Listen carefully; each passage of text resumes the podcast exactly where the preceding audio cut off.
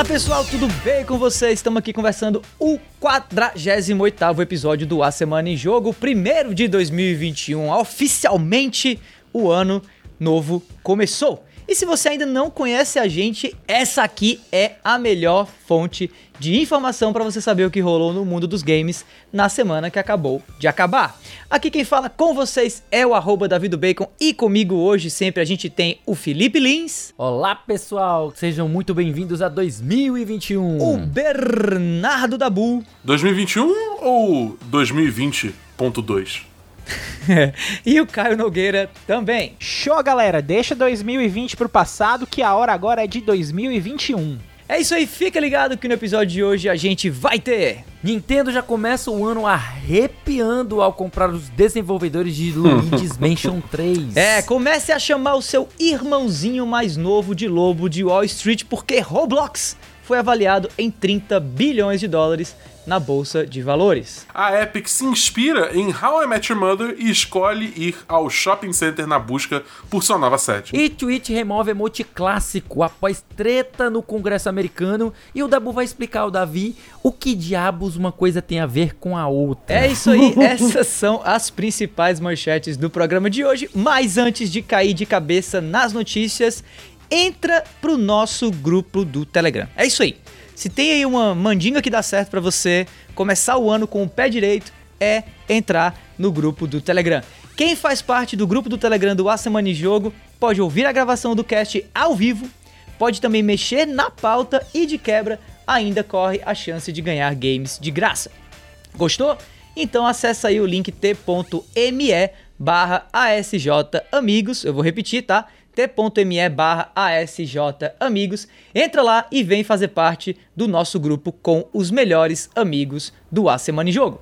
O endereço é t.me barra ASJ Amigos. Tendo feito aí o jabá do nosso grupo do Telegram, meus caríssimos co-hosts, começando pelo Dabu, falem aí como foi essa última semana ou como foi essa entrada de vocês em 2021. Cara, essa minha entrada eu, eu tirei um período aí de férias, né? Esse período de, de, de festas aí.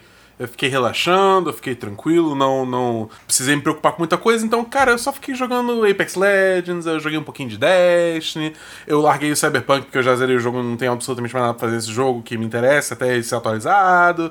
Entendeu? Então, tipo, realmente não, não, não tenho jogado nada de muito novo, assim. Acho que a única coisa que realmente eu joguei, assim, que me chamou muita atenção foi o jogo Fuser. Hum. Que é. Não sei se vocês estão ligados, é aquele jogo da Harmonix, que é os mesmos criadores dos Guitar Heroes originais e do Rock Band e tal. Esse é um jogo novo que é essencialmente você é um DJ e você pode ir fazendo mixes de músicas é, ao vivo, tipo, porque você tem uma seleção de músicas que o jogo disponibiliza, e aí, tipo, cada música é separada em quatro trilhas, né? Você tem a uhum. batida, digamos assim, bateria, digamos assim, as, as duas instrumentações principais e o vocal. E aí você vai misturando tudo isso para fazer suas próprias músicas e tal. E é uma experiência muito doida, muito robusta a ferramenta, as ferramentas que o jogo te oferece e tal. Então é, é muito divertido você simplesmente entrar no modo estilo livre e ficar fazendo é, mixes diferentes. Você vai. Você pode mudar é, a velocidade da batida, você pode mudar o tom da música, enfim. É, é, é, realmente tá muito, muito, muito legal. O modo história é meio chato, porque, tipo, ele basicamente vai te ensinando tudo, só que chega uma hora que é, é meio demais, é só, ele só dura muito tempo.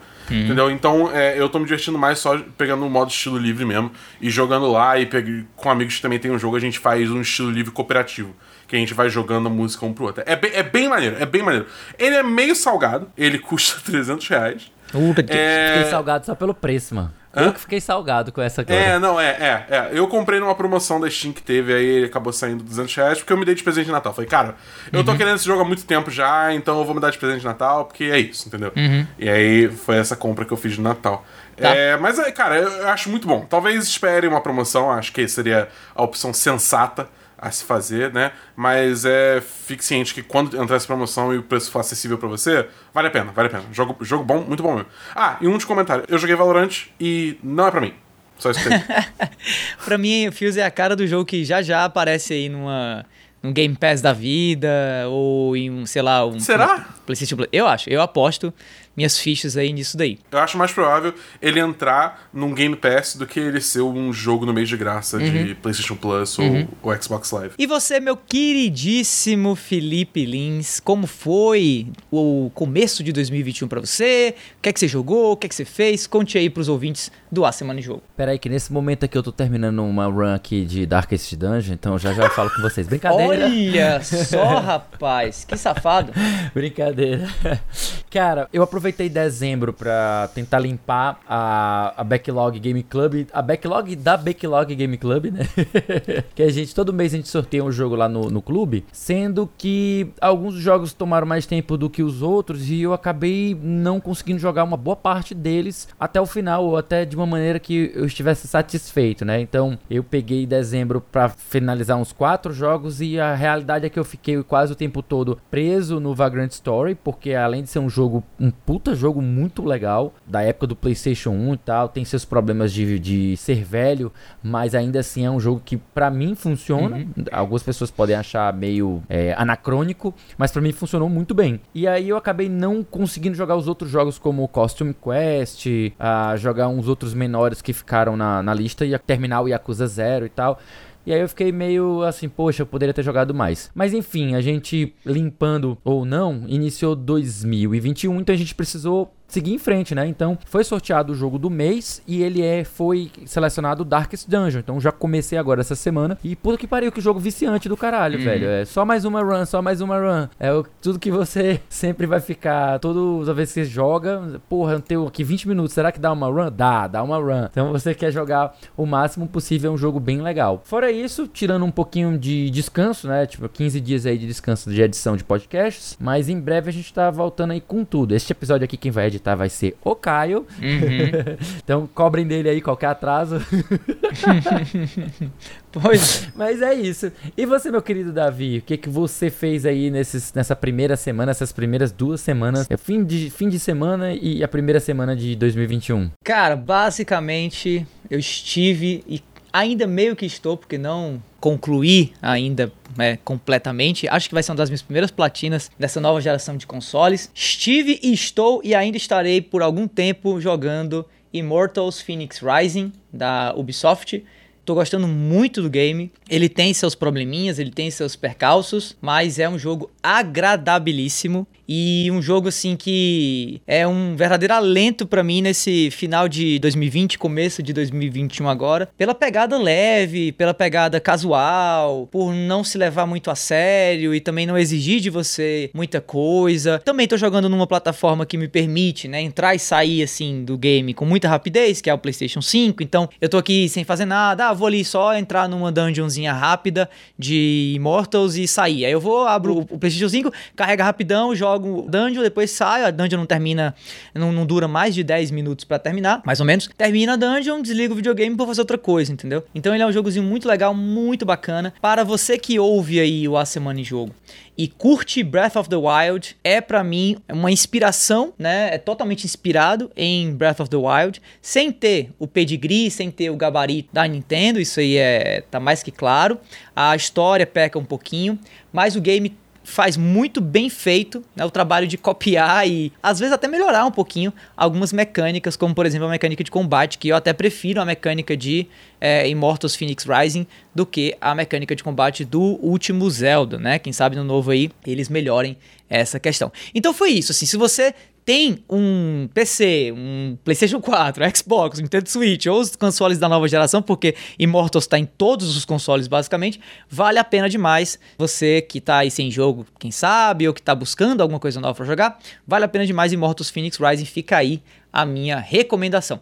E você, Caio, diga aí para os nossos ouvintes o que é que você fez nessa virada de ano e como foi 2021 para você. Cara, é, a minha virada de ano esse ano foi bem atípica, né? Não só a virada, como o Natal também. Porque no dia 25 e no dia 1 eu tive que trabalhar. Então, é, não tive aí muito tempo nem de ficar acordado até mais tarde. Tá certo que a gente não pode ir pra festa, né? Lembrar aí da questão de isolamento social, mas é, eu não tive nem como ficar um tempinho a mais acordado por causa disso, porque eu tinha que trabalhar no outro dia de manhã bem cedo, né? Então, é, é um, foi um pouquinho complicado para mim. Mas eu aproveitei esses dias aí para colocar minhas habilidades gamers em dia aí nos Fightans, né? Me dediquei aí um pouquinho de volta ao Street Fighter V e também ao Guilty Gear. Tô aí lembrando uns combos aí de Axel para poder aquecer os dedos a respeito disso aí. Mas no mais foi uma passagem bem tranquila. Não teve muito nada complexo, nada muito diferente do normal não, e foi bem relaxante até. Bom, meus amigos, então é isso. Vamos dar início, propriamente dito aí, ao primeiro bloco de notícias desse episódio do A Semana em Jogo.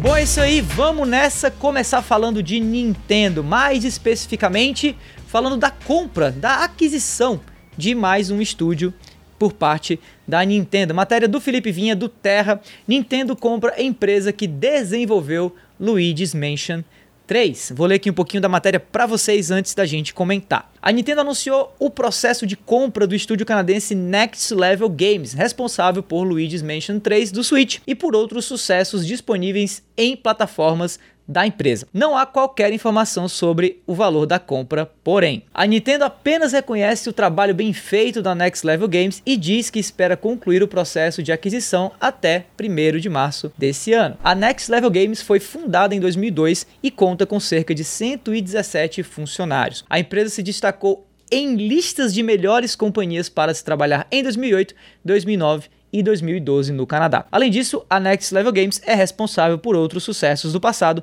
como Luigi's Mansion Dark Moon do Nintendo Switch e o remake de Punch-Out lançado para o Wii em 2009. Dabu, pergunto a você aí que é o maior entusiasta de Luigi's Mansion 3 que eu conheço, né?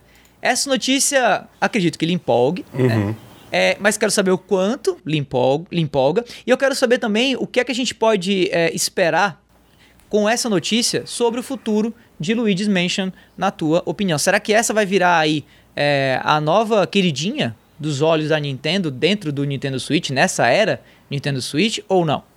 É, eu acho assim, a Next Level Games ela é conhecida por fazer jogos de muito boa qualidade, inclusive os Luigi's Mansions, né, que eles vêm fazendo aí, que são todos muito bons. Até o Dark Moon que a gente tem no 3DS, que eu acho que é o ponto fraco da franquia, eu ainda acho uhum. que ele é um, é um, é um bom jogo, entendeu? Então eles realmente têm esse pedigree aí, e assim, eu vejo tranquilamente a Nintendo dando mais uma chance aí pro, pro Luigi's Mansion com, com a Next Level Games tendo feito essa compra. Acho que é, é, bem seguro dizer que vai ter mais uma aposta aí nessa franquia, né? Por mais que eu acho que ela não seja é, a franquia de maior perfil da Nintendo. Dito isso, eu acho que eles também vão aproveitar isso para tentar IPs uhum. novas com eles e tal. Não necessariamente IPs novas, mas, tipo, novas ideias com personagens da, da Nintendo, né? É, acho que vão tentar aproveitar isso também. Uma coisa que me chama muita atenção, que não foi nem mencionada na matéria agora que eu tô vendo, é que esse estúdio também ele é responsável pelo uhum. Super Mario Strikers, que é jogo de futebol lá atrás, da, da época do Wii, né? E eu queria muito que tivesse mais um. Eu acho que, ainda mais agora que foi comprada, acho mais se tornou mais possível.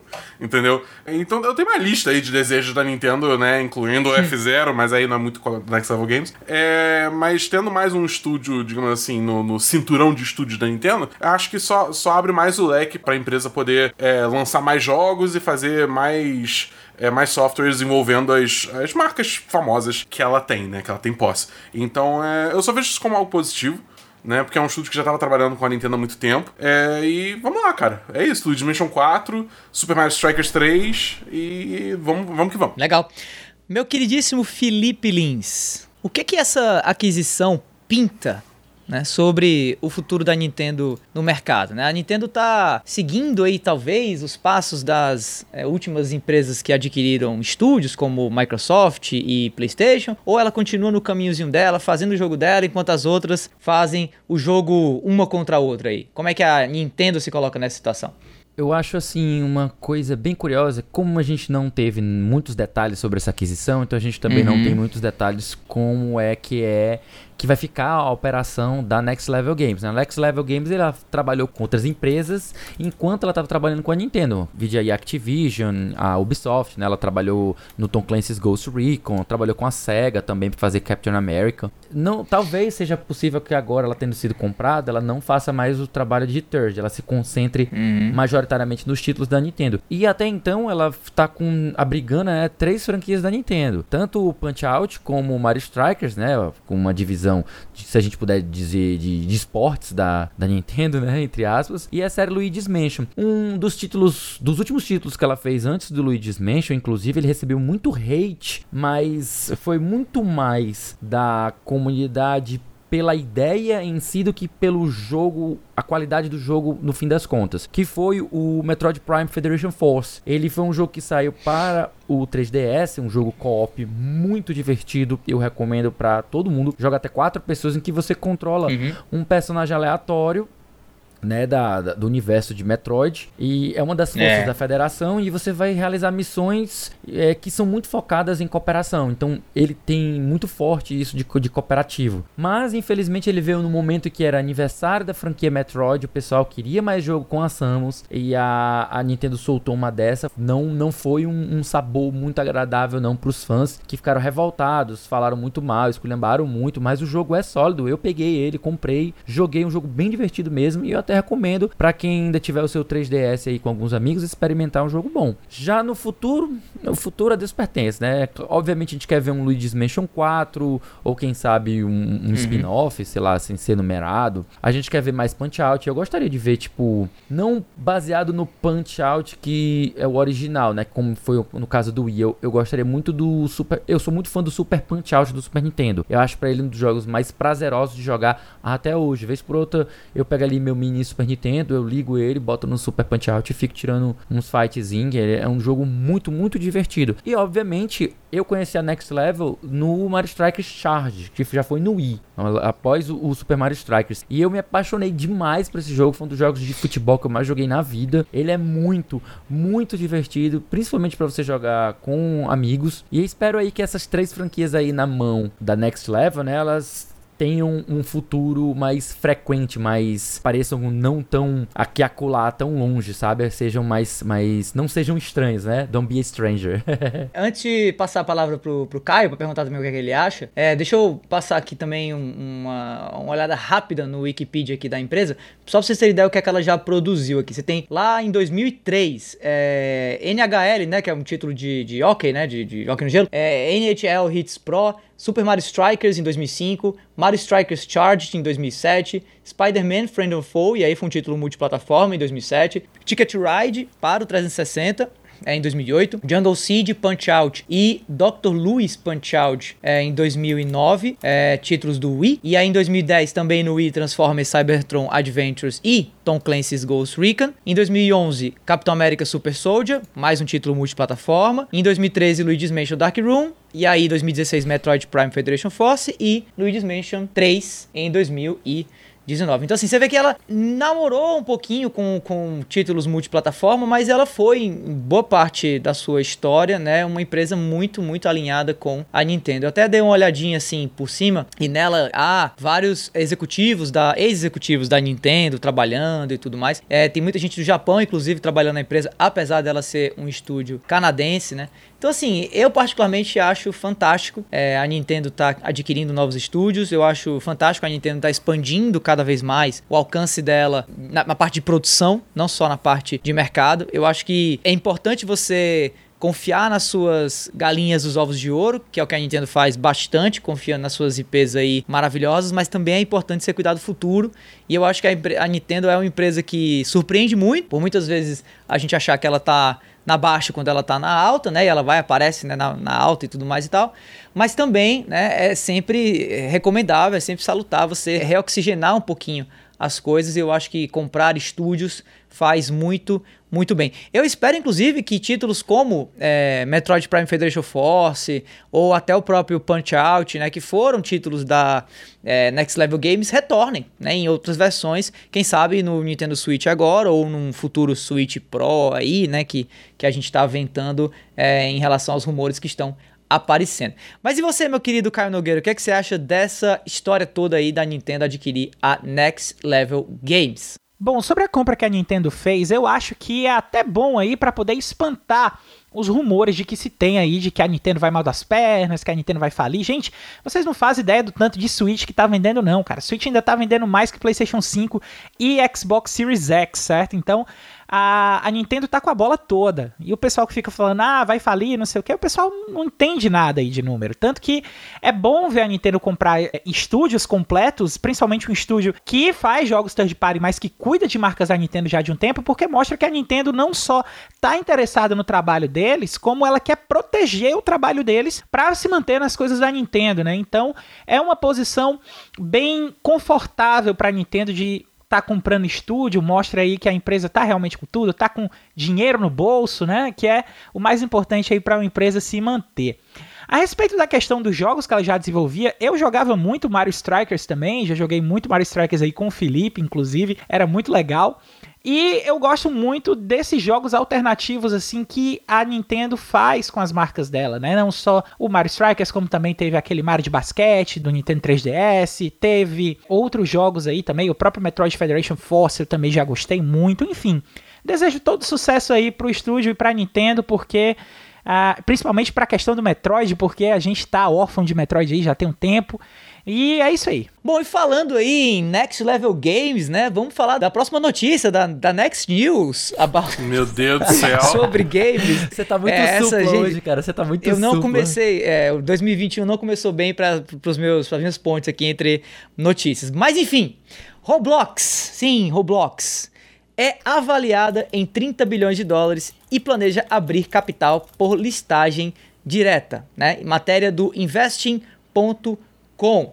Vou ler aqui um pouquinho dela para vocês. A Roblox é, relatou né, na quarta-feira que pretende abrir capital por meio de uma lista direta em vez de uma oferta pública inicial, o bom e velho IPO, como inicialmente planejado, e recebeu novos investimentos em um negócio que avalia a plataforma de jogos dos Estados Unidos em quase 30 bilhões de dólares.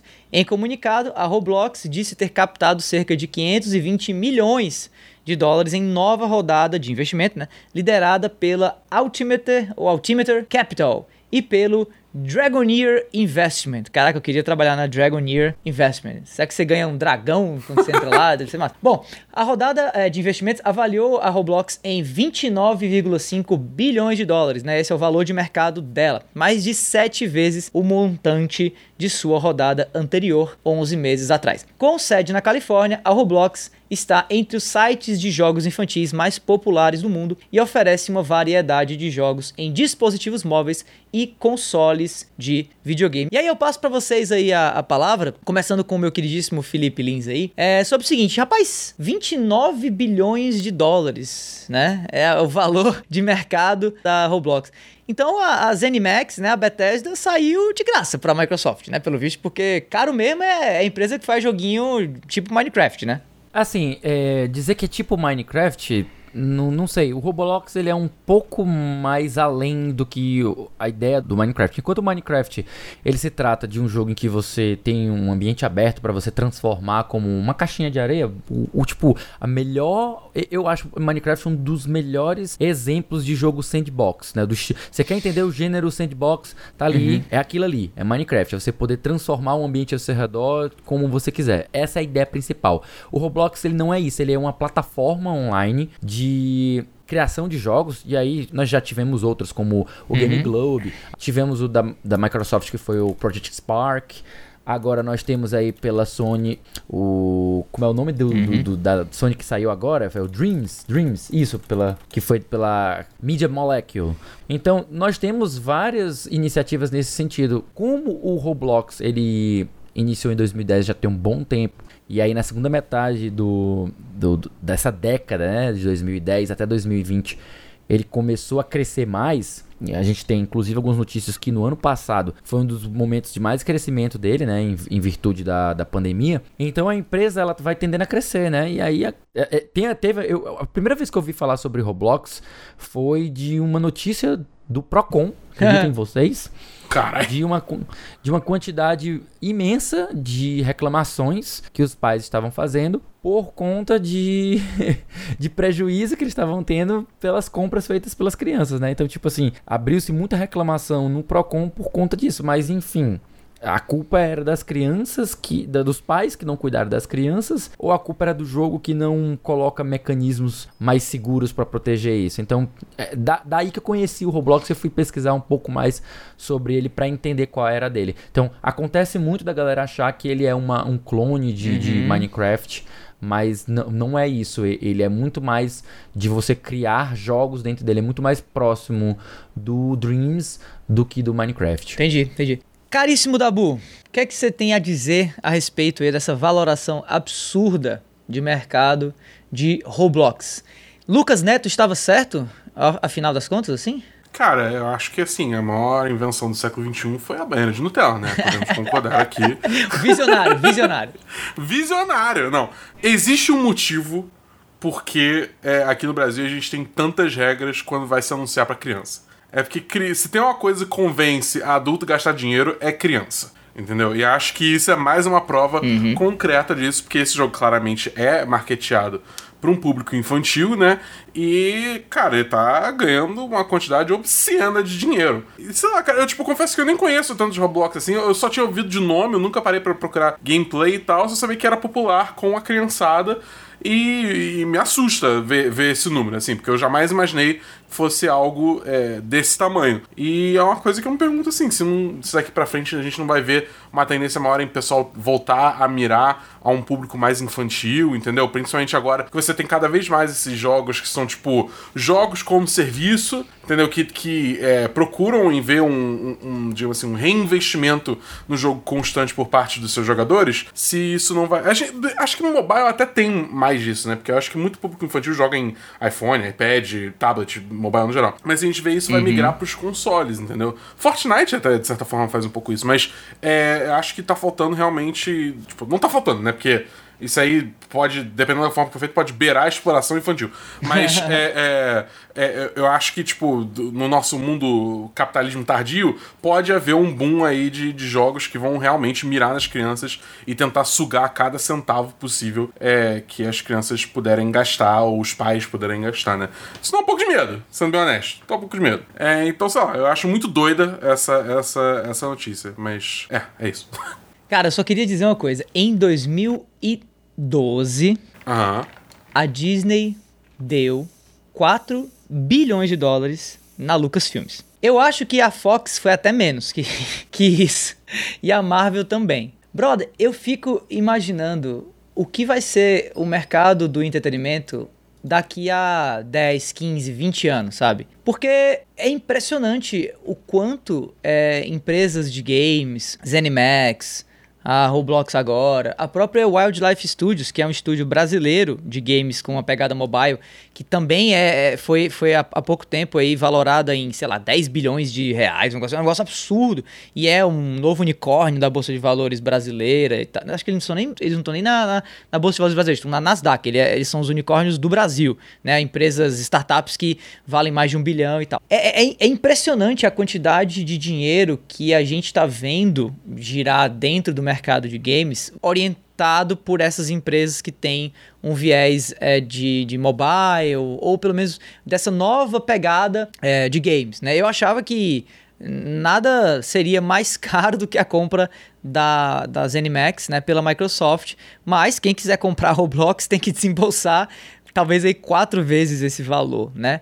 Então eu, particularmente como parte dessa indústria, ou parte muito pequena, quase ínfima assim, um grãozinho de areia, eu fico muito feliz de fazer parte de um espaço que claramente está em franco crescimento e que eu espero que logo logo a gente veja crescer por aqui também, né? Até trazendo um pouco aí a própria é, notícia passada da Next Level Games. O Canadá, eu, eu, eu, cheguei a morar no Canadá durante um tempo, em 2011, 2012. O Canadá já era nessa época um expoente de estúdios de desenvolvimento. Você tem a Ubisoft Montreal, você tem uma série de estúdios estúdios lá né, no, no, no, Canadá, que já cresciam naquela época e estão crescendo cada vez mais hoje, né? Uma empresa ser comprada pela Nintendo de lá é muito bacana. E eu espero que isso um dia chegue aqui também, que a gente possa ver no Brasil, quem sabe, uma, né, um crescimento absurdo de estúdios de desenvolvimento de games e tal, por conta desse interesse de mercado que está, que, que, tá, que tá se tendo agora, né? E que logo logo vai saturar, né, em mercados norte-americanos e europeus e vai sobrar, asiáticos também, né? E vai sobrar pra galera de outros cantos, né? Vai sobrar pro pessoal, é, da, quem sabe, da América do Sul e tal. E eu espero que o Brasil entre nessa. E você, Caio, o que é que acha Davi sobre isso vai aí? comprar Roblox em 2021, confirmado, pra trazer pro Brasil. Cara, o número realmente é bem impressionante, né? Você imaginar que aí que é quase 30 bilhões de dólares para uma empresa é coisa de maluco você pensar que uma empresa só vai valer isso, principalmente uma empresa aí do Roblox, né? Que, que ninguém esperava aí que fosse ser essas coisas todas, mas eu pelo menos já tinha uma noção aí do tamanho da empresa, exatamente porque eu trabalho, passei um tempo trabalhando com crianças, né? Como professor dando aula e o pessoal comentava muito das coisas que dava para fazer de Roblox. E eu também tenho um pequeno em casa que gosta de ver YouTube, que gosta de ver é, outros, outras crianças no YouTube, né? Outros influenciadores birins que jogam aí um pouquinho de Roblox também. Então, dá para ter uma noção que o Roblox é mais ou menos aí como o Felipe estava dizendo mesmo. Ele se preocupa menos em ser um sandbox, de deixar você brincar no mundo aberto, mas ele se preocupa em você deixar criar o seu próprio jogo, né? A questão do sandbox é menos o mundo e mais o jogo, as regras, o que é que vai acontecer e tudo que vai em volta do próprio jogo. Então, ele pode se dizer que ele é uma engine, cara. Ele é uma engine é, amigável aí para jogadores, para crianças, que permite que sejam feitos jogos mais variados assim. E estourou muito por causa da questão da pandemia, exatamente por causa da versatilidade que o Roblox deixa trazer para dentro do próprio jogo, né? Então, é impressionante, o valor é alto e a gente não espera que seja tanta coisa assim, principalmente para um jogo tão, tão pequeno, se você comparar com outros jogos aí da indústria AAA, mas que mostra a, a questão do crescimento do mercado, mostra a questão do crescimento da empresa, da marca, e é, é muito bacana ver que saber que existe algo no entretenimento que está valendo tanto.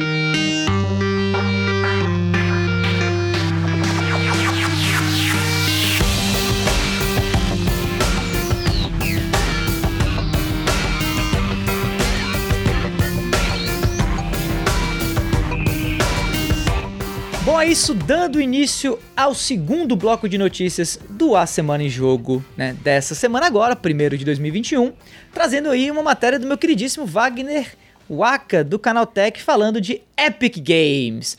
Epic Games compra shopping center para transformá-lo em sua nova sede. Vou ler um pouquinho da matéria aqui para vocês antes da gente comentar. A Epic Games comprou um shopping center para transformá-lo em sua nova sede na cidade de Cary, na Carolina do Norte, Estados Unidos. O local era do Cary Town Center, um shopping decadente da cidade que se viu em dificuldades após o boom do e-commerce no país. A companhia responsável por Fortnite e o motor gráfico Unreal Engine tem escritórios por vários lugares do mundo. Contudo, seu ponto inicial e principal é em Cary. O imóvel e terreno adquiridos tem aproximadamente 92 mil metros quadrados de área e foi negociado por 95 milhões, equivalentes a 480 milhões de reais, né? 95 milhões de dólares, perdão.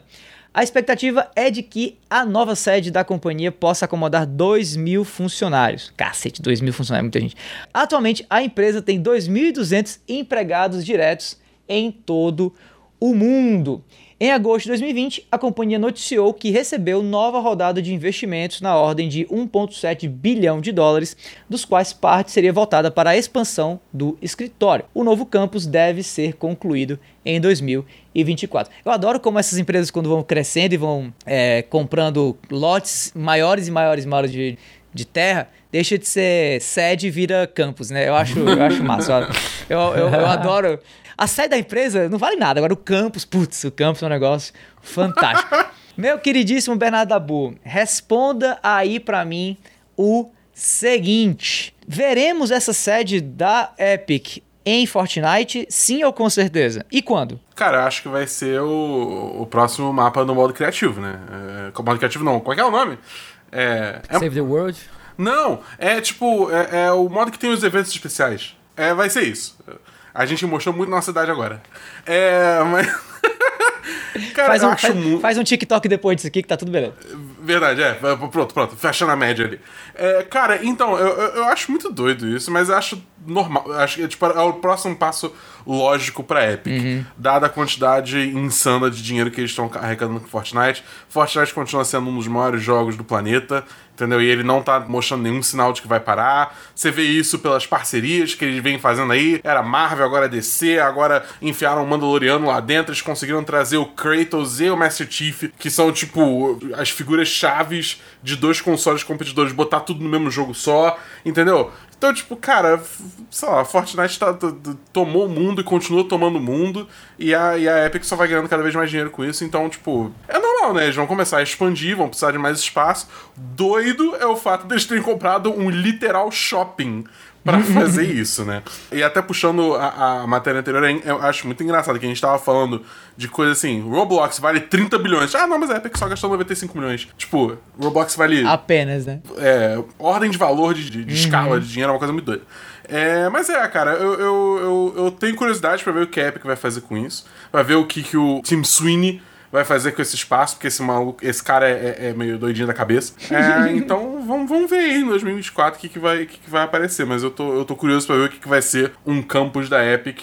Cara, com certeza, com certeza vai ter, tipo, uma área de Fortnite em vida real, tá ligado? A galera vai, Vai ficar ter. brincando de, de laser tag Battle Royale com picareta e, e, e, sei lá, um glider que na real é uma tirolesa, sabe? Entendeu? Vai ter uns bagulho muito, muito imbecil, assim, mas é, é a vida, é, é, o, é o mundo que a gente vive. Show de bola.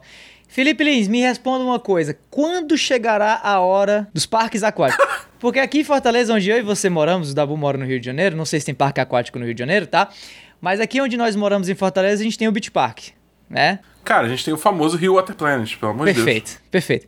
E faz anos que eu não vou no Beach Park, mas eu adoraria, eu adoraria visitar a nova sede da Super Giant no Beach Park, né? Então, o que, é que você acha disso? E vai contigo aí, consegue transformar essa minha pergunta ridícula em algum comentário que valha a pena ouvir. Vai contigo. Macho, a gente parte do pressuposto, vou, vou quebrar o seu coração, tá? Se a gente pensa que a, a Epic ela comprou um shopping pra transformar numa sede de uma empresa só, puta velho. Esse shopping ele tava bem mal das pernas, né, cara? Uhum. Esse shopping deve ter quebrado, deve ter tido algum problema financeiro muito grande pra ele se vender, né? Pô, então o cara que vendeu, ele tipo, recebeu uma proposta tão boa que ele comprava em outro lugar, melhor ainda, sabe? Uhum. A época queria o espaço, ó, eu quero esse espaço aí, me dá isso, eu pago 1,78 bilhões de, de dólares aí pra tu me dar esse espaço a eles. Tá bom, a gente vai pra outro canto. Não sei, seja qual for a história desse shopping, o que me... Deixa, eu- deixa eu te interromper um segundo aí. É porque isso fa- A gente sempre pega uma versão aqui resumida da matéria, né? Pra gente fazer uma versão abreviada. Mas a própria matéria fala que, tipo, o shopping começou a, a- a quebrar quando chegou a pandemia e quando rolou a. É o a- e-commerce, a- né? a- quando migrou o comércio mais pra um e-commerce. Pronto, né, de aí, delivery e perfeito, tal. né? E, aí, e aí o shopping começou a, a- a ter uma situação financeira um pouquinho mais complicada. Só pra complementar o seu ponto E aí. aí, extrapolando, tipo, pra a gente poder ver uma sede da Super Giant, ou seja lá qual for a empresa maravilhosa que está nos seus sonhos aí, lá no lugar do Beach Park, meu Deus do céu, gente, o Beach Park teria que quebrar. e que triste notícia seria a gente perder nosso único parque aquático, né? Não fazendo propaganda, mas seria uma coisa triste pro Ceará como um todo, né? Mas assim, sobre a notícia como um todo, eu fiquei muito mais surpreso em relação à quantidade de pessoas que está sendo preparado esse local, que é para 2 mil funcionários, e a- o apontamento que a Epic ela tem 2.200 empregados em todo o mundo. Imagina só se ela resolve trazer, tipo, a, grande parte desses funcionários para esse campus aí. Tipo, seria a possibilidade de gente em todo canto do mundo de se mudar para os Estados Unidos, né? E passar a morar lá, seria uma nova forma de, de uma mudança de vida, não sei. E eu ainda fico me perguntando se ela tem 2.200 empregados diretos. Imagina só quantos são indiretos, quantos trabalham para É, não, empresas é. terceirizadas e tudo mais. Nossa senhora, é uma empresa muito grande, né, gente? É, é um negócio que, tipo, às vezes vezes é tanto dinheiro, é tanta gente, é tanto tamanho que foge um pouco da percepção da gente. Se a gente fosse ver isso ao vivo, era inevitável a gente ficar maravilhado e, tipo assim, até um pouco paralisado com a magnitude desse negócio, sabe? Uhum. É, é muito impressionante. A palavra que fica aqui é impressionante. É, eu acho que isso, é, antes de passar a palavra pro Caio, eu acho que isso fala, conversa mais ainda sobre os planos, né, de crescimento da própria Epic, né? Eu acho assim, eu acho que a prova é, que eles estavam esperando aí, né, para para quem sabe arquitetar planos de crescimento ainda maiores e tudo mais, era a perpetuidade de Fortnite. E, sinceramente, eu acho que Fortnite veio para ficar ou pelo menos que vai ficar aqui durante um bom tempo. Já, já passou do, do tempo, digamos assim, da gente imaginar ou da gente julgar que é uma moda e que já já a gente vai ver o Fortnite Killer. Eu acho que não, eu acho que a Epic fez um trabalho muito bem feito de consolidar é, Fortnite. Eu acho que eles vêm batendo recordes de, de pelo menos de alcance, de mensagem, ou até de, de participantes mesmo da, dos eventos é, online. O último que teve agora, que envolveu lá o Galactus, né, e os heróis da Marvel e tal. Foi um negócio assim, foi absurdo, foi um evento mesmo, pro que parou, digamos assim, a internet, pelo menos essa parte gamer, né, ou de live services, né, ano passado. Então acho que com isso fica um pouco mais seguro, né, essa imagem essa ideia de você expandir os teus negócios e por isso, quem sabe, construir um novo campus para talvez duplicar a força de trabalho seja o ideal. E só para colocar aqui em perspectiva, é interessante, eu peguei aqui algumas informações do Wikipedia, é a, o campus da Apple, né, lá em Cupertino, nos Estados Unidos, São Francisco, ele tem espaço para 14.200 pessoas, né? Na verdade, 14.200 é, carros, né? Veículos. Mas aí você pode fazer essa, essa relação que são mais ou menos 14.200 pessoas também. Uh, o campus do, do Google tem mais ou menos é, espaço para 8 mil pessoas, se eu não me engano. Ele é menorzinho. E o campus da Microsoft, que esse foi o que eu me, que eu me impressionei, eu, fiquei, eu tô até a, fim de saber depois se isso aqui tá, tá certo ou não, tem espaço para 53 mil pessoas, ou 53 mil funcionários. Não sei se são os funcionários inteiros aqui, eu posso depois fazer uma errata no próximo episódio, mas aparentemente é um negócio grande. Mas assim, quando a gente fala de campus da Microsoft, a gente tá falando de campus de várias e várias empresas. São 83 prédios no campus da Microsoft. Então, eu acho que cabe mesmo a gente falar aí de 53 mil funcionários. Então, tem chão ainda, para tem muito shopping para Epic comprar ainda, parque aquático, quem sabe, né? Dá para dá para fazer um estrago. E você, meu querido Caio Nogueira, o que é que acha disso? É, meu amigo, é como você tá dizendo, Davi. O Fortnite ele não dá sinal de queda, né? E também a gente não pode esquecer que além do Fortnite, a Epic é dona da Unreal, né? E que o pessoal esquece aí às vezes essa questão da Unreal, que ah, mas a Unreal é muito pequena. Meu amigo, a Unreal é uma das engines mais usadas para desenvolver games desde a Unreal Engine 1, né? Então, a gente tem aí uma, uma empresa que tem uma importância não só na questão dos próprios jogos que ela desenvolve, mas também na terceirização de uma engine, que a, a Unreal é uma engine completíssima. Quem é desenvolvedor sabe que a Unreal é uma das top de mercado para poder trabalhar. Então, é uma grana infinita que a Epic tem, que o Fortnite propiciou para ela, que a, a própria Unreal Engine também já propiciou para ela, e que, assim, é, é, legal ver empresas de jogos realmente crescendo, pegando esse estado de campus. Eu concordo muito com o Davi quando ele fala a respeito de pegar status de campus, né? Então, eu fico muito contente ver a Epic crescer desse jeito. É uma empresa que a gente sabe que tem se empenhado muito, tem feito divulgação aí sem precedentes, sem, sem nenhuma empresa que fez parecido antes para ela poder se basear. Ela está literalmente desbravando aí a, a questão de manter um jogo como serviço vivo, de como manter, além vivo, como manter atraente para novos jogadores, né? O Davi estava comentando também a respeito dos recordes que foram aí de exibição dos últimos eventos e essa temporada nova que o Dabu também já falou a respeito do Kratos, do do Master Chief. Então, existe aí um âmbito muito grande na Epic de querer trazer essa ideia de proporção gigante aí que ela tá pegando e fazer um campus desse para poder abrigar os funcionários é uma forma dela fazer isso, dela se impor no mercado, né? Então eu fico eu fico bem contente de, de ver que isso aí tá acontecendo na Epic. Bom, saindo aí de Epic para Twitch, né? Saindo de, de uma coisa, de um, de um, fato épico para uma, uma parada meio, meio, meio estranha, meio, meio bizarra, que eu tô ansioso para que o Dabu traduza para mim.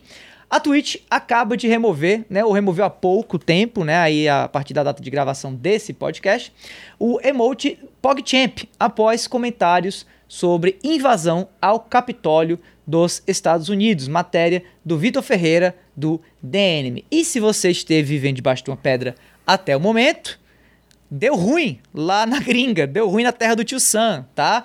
Porra! Né? Deu ruim. Deu ruim foi pouco. Deu ruim pesado. Eu digo isso porque eu conheço e sei de muita gente que não faz a menor ideia do que está acontecendo.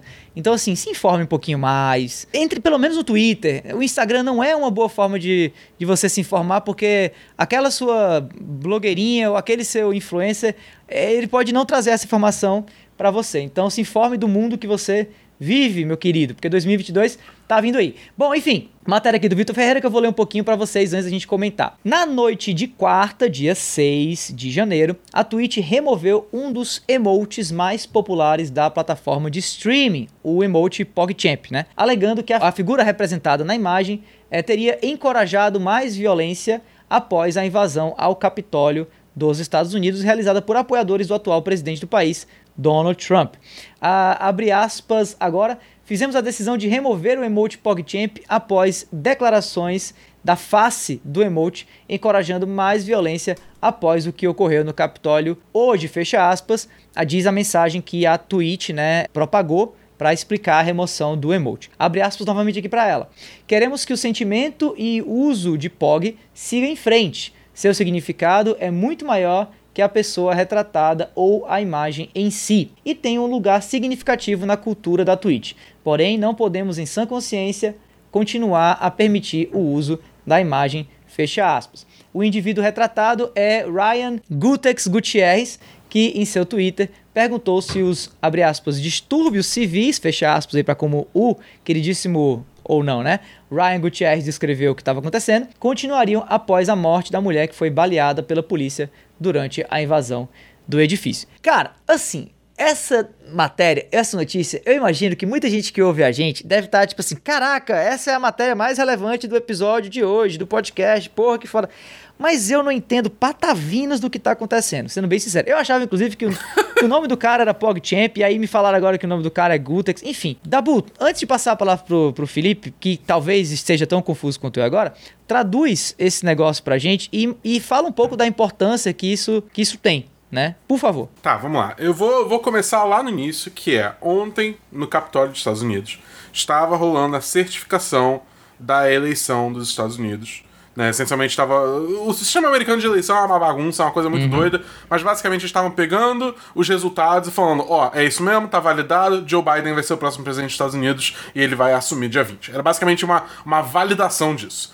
Só que aí o Trump, né, que é o atual presidente, né, que ainda tá, tá exercendo o cargo dele nos últimos dias do, do, mandato dele, ao longo dos últimos meses aí, desde a eleição, ele vem fomentando a base dele, trazendo teorias de conspiração de que teve fraude na eleição, embora não teve absolutamente nenhuma prova disso em momento algum, entendeu? Ele abriu vários processos é, é, tentando, alegando fraude, nenhum deles passou, nenhum deles sequer. Todos foram uma piada, entendeu? Porque em nenhum momento a própria defesa do Trump conseguiu é, é, é, providenciar provas de que rolou essa fraude que ele tanto vem gritando. Foi tudo um show de teoria de conspiração, porque ele simplesmente não sabe aceitar que ele perdeu a eleição, né? E, mas isso vem atiçando a base dele ao longo desses últimos meses, até que chegou nesse dia em que veio uma, uma grande quantidade de, de MAGA supporters que falam, né? Porque MAGA é Make America Great Again, que é o slogan do Trump, e aí, tipo, é, o pessoal fala MAGA uhum, supporters uhum. porque apoiam a causa dele, né? Foram para protestar é, a essa certificação do resultado. Só que o que, que aconteceu é que esse, esse,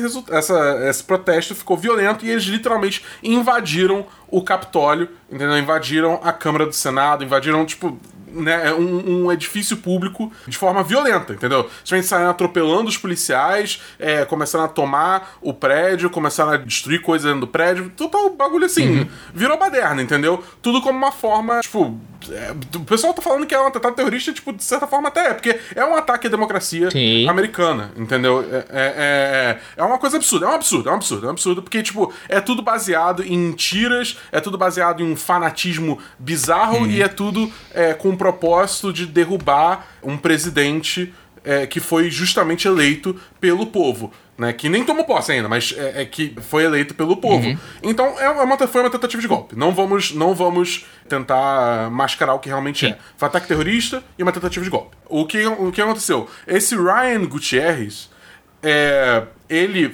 fez um comentário referente a uma mulher que fazia parte desse grupo terrorista que foi baleada pelos, é, pela polícia do Capitólio, né? É, e ela acabou morrendo. E aí ele pediu por justiça por essa mulher. Sendo que, tipo, ela é uma terrorista, tentando fazer um golpe, entendeu? Então, tipo, é, começou aí a situação que claramente demonstrou que ele tem, que ele apoia e ele acredita e ele propaga as ideias que o Trump vem propagando, que agora mais que nunca são ideias extremamente perigosas, uhum. entendeu? Então, cada vez mais tá caindo a ficha para as pessoas que isso é uma coisa perigosa. Então, a Twitch fez o quê? Tipo, os próprios streamers já estavam começando a banir esse emote do chat deles é, como forma de protesto ao que ele disse, até que a Twitch entrou e ela mesma retirou esse emote da plataforma com, como uma forma de falar, olha, isso não é ok, a gente não, é, é, é, não se alinha com o que ele falou, a gente não quer isso na nossa plataforma, então a gente tá tirando a cara dele da, da plataforma. E eles prometeram já que vão tentar procurar algo para substituir o emote do PogChamp, né? E aí várias ideias estão surgindo aí pela internet, dentro da comunidade da Twitch, só que lá, mas isso é outra discussão. Mas enfim, o resumo da obra é isso, entendeu? Porque, tipo, é, é, é uma, toda uma, uma situação nos Estados Unidos que se levou a um nível absurdo, aí uma das caras entre aspas, da Twitch mostrou apoio ao golpe e aí a Twitch agiu em cima disso. Esse é o resumo. Belíssima contextualização, belíssimo resumo, brigadíssimo aí para você, Dabu. Antes de passar para o Felipe, breaking news. Temos breaking news aqui, porque a conta do YouTube no Twitter acabou de informar, eu vou ler só o primeiro tweet de uma série de quatro tweets. É, o seguinte, abre aspas aqui para a conta do YouTube no Twitter. Devido aos acontecimentos perturbadores que aconteceram ontem, dia 6 de dezembro, e dado que os resultados das eleições já foram certificados a partir de hoje, dia 7 de dezembro, quaisquer canais que postarem novos vídeos com alegações falsas que violam nossas políticas receberão um strike. Então, assim, é, é, é talvez um pouco aí das das plataformas como um todo. A gente tem até inclusive o Twitter é, e também o Facebook e o Instagram se prontificando a é, suspender é, indefinidamente a conta do Donald Trump e tal. A gente está vendo aí um, um, trabalho pesado das plataformas em tentar conter né, é, a, a expansão dessas acusações falsas aí de fraude eleitoral e tentar um pouco aí, né, é, amansar um pouco essa maluquice que está acontecendo na internet com esses apoiadores desse tipo de visão é, errada do ponto de vista eleitoral e cívico e por aí vai. Felipe, cara, como, como alguém aí, como um cidadão brasileiro, né, como alguém que, que pensa, que, que discorre sobre né, a nossa sociedade, a nossa fibra política, eu queria que você fizesse o exercício de, de imaginar como que isso chega no Brasil, como que uma notícia como essa é, relativa à Twitch ou até agora que é o YouTube mesmo, chega até nós brasileiros que também é, estamos nos vendo aí em uma situação política eleitoral complicada, né? A gente está meio distante ainda, 2022 ainda vai demorar um, um pouquinho, mas dá para pintar um paralelo interessante, né? Sobre tudo que está acontecendo. Sem dúvida alguma. Especialmente porque quando a gente fala de Brasil, a gente sabe que o brasileiro, no geral, especialmente a classe média, tem uma uma vontade muito grande de ser norte-americano, né? uhum. né? Sempre se idealizou muito o estilo de vida norte-americano, em especial o sonho americano, né? Que foi vendido durante muitos anos como algo a se conquistar, algo que seria a, o objetivo de vida das pessoas. Então, é muito comum a gente ver o, o Brasil importando coisas dos Estados Unidos, seja boa, seja ruim. Tanto é que algumas coisas chegam lá primeiro e depois chegam para cá, como discussões sociais. A gente tem a, a parte da polarização política, que também não é só nos Estados Unidos, mas em todo o mundo uhum. que chegou, né? E, inevitavelmente, sendo um país que exporta muito cultura, que está tipo, nos holofotes das relações internacionais, até mesmo nas discussões. Muita cultura é produzida nos Estados Unidos, muito debate é produzido nos Estados Unidos e de todos os países que têm alguma ligação muito forte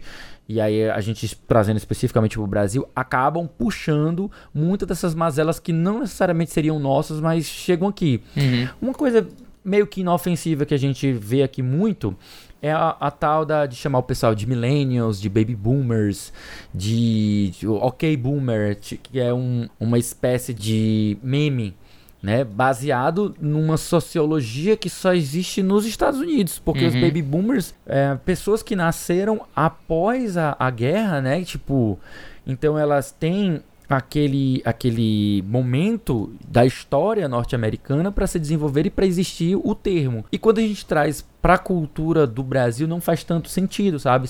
Especialmente porque o Brasil não se envolveu diretamente tão pesadamente na guerra como os Estados Unidos aconteceu. Uhum. Então, os Estados Unidos mandou muitas tropas, então fazia sentido quando as tropas voltavam, as mulheres estavam mais com mais saudade dos seus maridos que tinham saído, os homens estavam com muita saudade das mulheres que tinham deixado. Então, houve realmente um boom populacional muito forte e daí veio o termo. Então, daí você vem passando para os milênios, gerações geração Y, geração X, geração Z.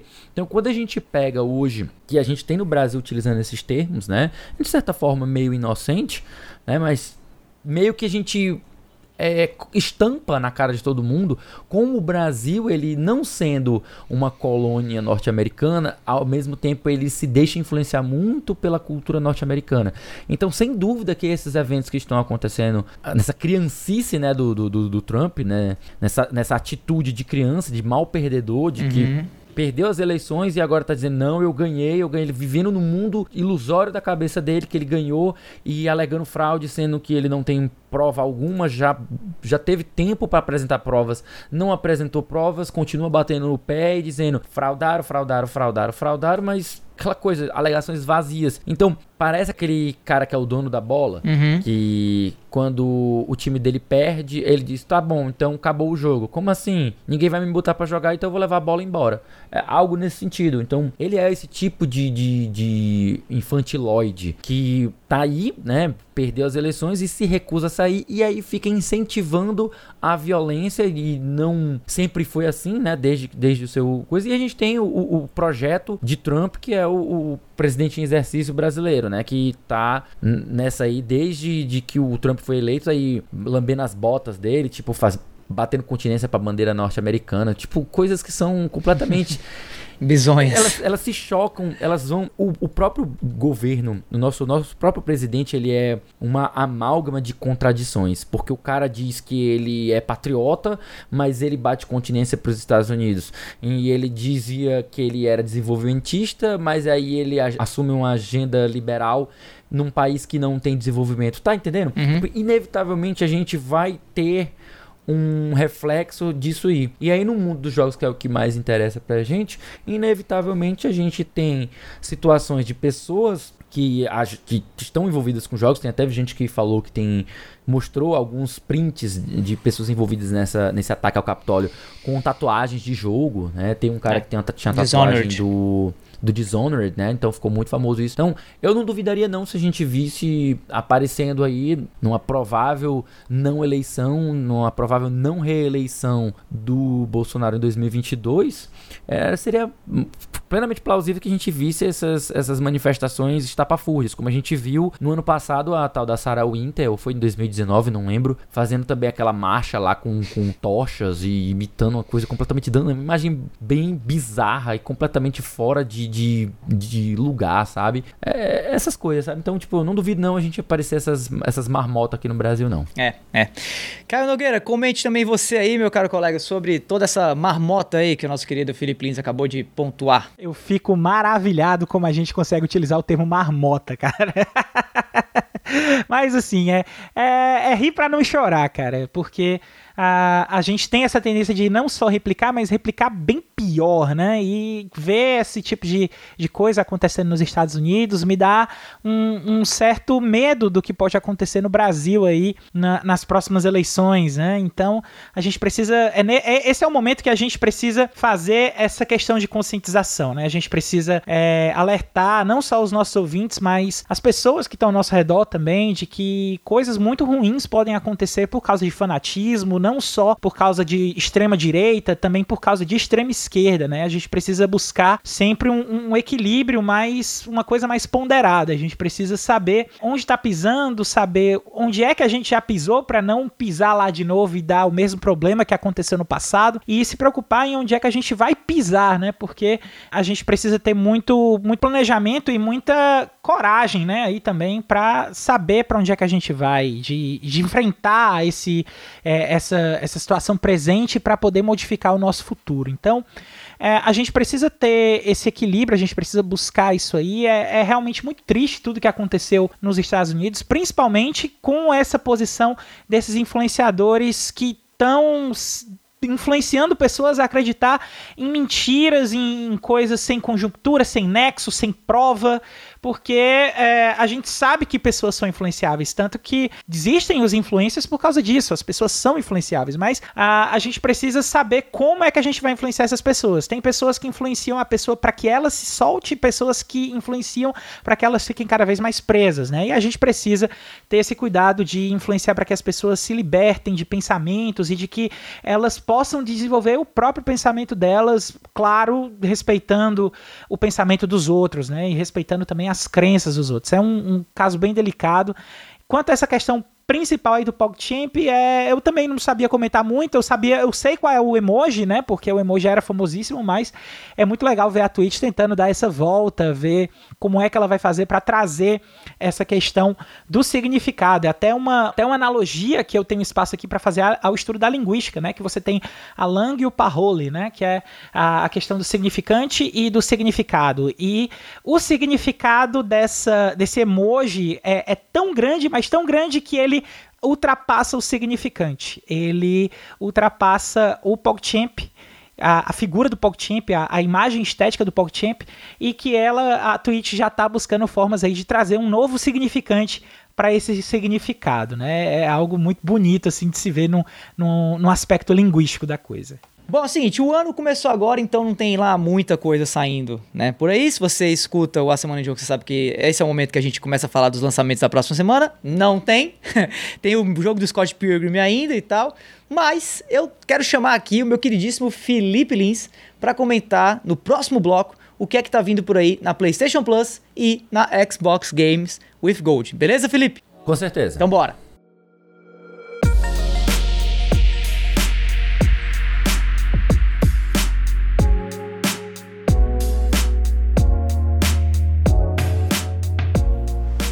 Muito bem, meus queridos, aí, início de mês, início de mês nós temos aí o PlayStation Plus. Para você que ainda está somente no PlayStation 4, você vai ter acesso a Gridfall, 5 de janeiro, né, até o fevereiro, uhum. 1 de fevereiro, e também Shadow of the Tomb Raider. E caso você já seja um feliz proprietário de um PlayStation 5, também vai receber aí Man Eater, aquele RPG de tubarão, extremamente interessante. Que é muito comédia, bom, é muito bom, né? sinal, muito bom. E caso você esteja com um Xbox aí, seja qual seja ele, você vai ter aí The King of Fighters 13 chegando em retro para quem tem, né, o jogo originalmente do 360. Little Nightmares, que é do Xbox One, o Bleed 2, também do Xbox One, e nós temos também vindo na metade do mês chegando aí Breakdown e Dead Rising.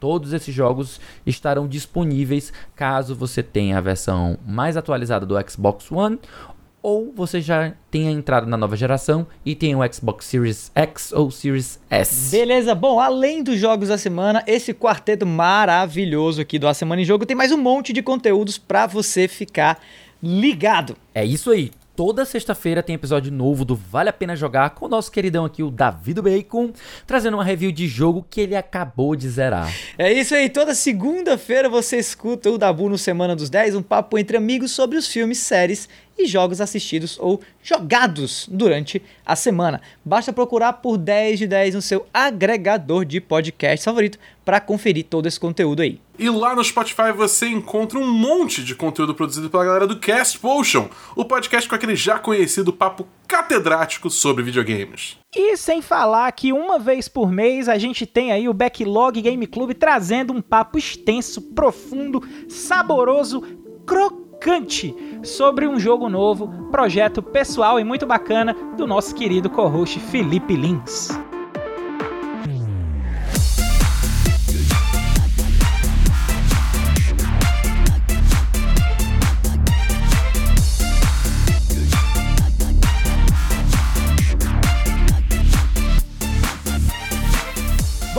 Esse foi o 48º A Semana em Jogo, primeiro de 2021. Se você ouviu até aqui, olha, muitíssimo obrigado, de coração mesmo. E se você curtiu o episódio, assina aí já o feed se você não é assinante e fica ligado que semana que vem tem mais. Antes de encerrar o cast, a gente deixa aqui o nosso muitíssimo obrigado também a todo mundo aí do Terra, do Canaltech, do Investing.br, do DNM e também de todos os veículos que a gente lê toda semana aqui no episódio novo do Deixamos aqui também o convite para quem quiser entrar no nosso grupo do Telegram e trocar uma ideia mais direta com a equipe da Semana em Jogo. Para isso, basta acessar t.me barra Amigos, que a gente está esperando vocês por lá. E para finalizar, que tal seguir a gente nas redes sociais, hein? Eu tô no arroba Bacon. Eu tô em arroba o Felipe Lee. Eu tô em arroba BEDabu. Você me encontra no Instagram e no Twitter na arroba foi o Caio. E no mais é isso, meu nome é Davi, vou ficando por aqui e a gente se vê por aí, galera. Valeu, feliz ano novo pra vocês, é nóis e até a semana que vem.